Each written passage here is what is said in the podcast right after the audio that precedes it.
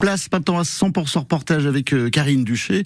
Karine qui euh, nous emmène hein, cette semaine découvrir Envie électroménager à Valentini. Et le concept d'Envie électroménager est juste génial. Hein. Vous pouvez faire réparer euh, vos appareils à tout petit prix, mais aussi acquérir de l'électroménager pour pas cher. Et dans cette structure de réinsertion par le travail, il ne faut pas oublier évidemment l'accompagnement des salariés. C'est la mission de Pascal Lejuste service, accompagnement social et professionnel. Qu'est-ce qui se cache derrière euh, cette appellation, Pascal? Nos structures ont été créées comme étant des entreprises d'insertion. Pour euh, bénéficier de ce label, nous devons euh, accompagner les personnes que nous accueillons dans la mesure où celles-ci n'ont pas vocation à rester au-delà de 24 mois dans les postes qui leur sont confiés.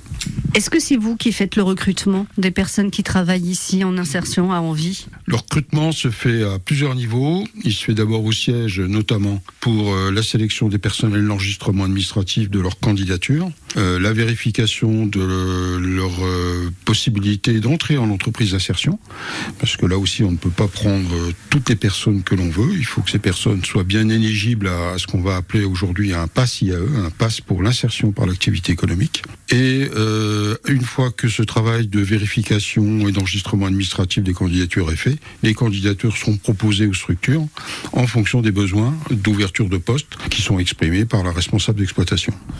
Concrètement, pour euh, toutes les personnes que j'ai rencontrées ici à, Valentinier, Gouni, euh, Ekrem, Thomas, euh, Jason et Zedine, qu'est-ce que vous faites pour eux, Pascal? Le travail d'un charge d'accompagnement socio-pro est de prendre en charge les personnes pour les aider dans leur démarche administrative, qu'ils ne peuvent régler seuls ou qu'ils ont des difficultés à régler, de par la maîtrise de la langue ou du circuit administratif, et de les accompagner sur la recherche d'emploi. Donc là, je vous ai parlé de l'accompagnement plus social, mais il y a l'accompagnement professionnel, bien évidemment, en relation directe avec euh, les encadrements de proximité, les chefs d'atelier, chefs d'équipe, et bien évidemment avec la responsable d'exploitation. Nous sommes là euh, tous à accompagner la personne au poste de travail. Et s'il y a des difficultés, que ce soit euh, des retards, des absences, des difficultés à, à réaliser les tâches qui sont demandées, les objectifs de production en qualité aussi, nous reprenons à travers une grille d'évaluation euh, les points euh, qui sont à corriger. Et euh, lors d'entretien, soit avec le chef d'équipe et moi-même et le salarié, ou soit avec la responsable d'exploitation, on reprend les éléments factuels pour permettre à la personne de conscientiser, bah, premièrement, les attentes qu'on a vis-à-vis d'elle, notamment sur la qualité de son travail et sur l'intégration au poste.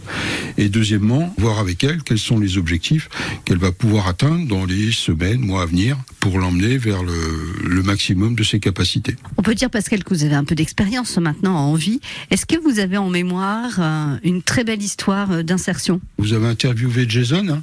Jason euh, a fait deux parcours. Il est passé au jardin, il est passé en vie, en chauffeur-livreur. Ensuite, il est passé à la vente et on l'a gardé. Il est embauché maintenant sur un CDI de responsable d'un site de vente et de tuteur pour, pour tous, les, tous les vendeurs qui passent sur la structure. Voilà, parce que le juste au micro de Karine Duché dans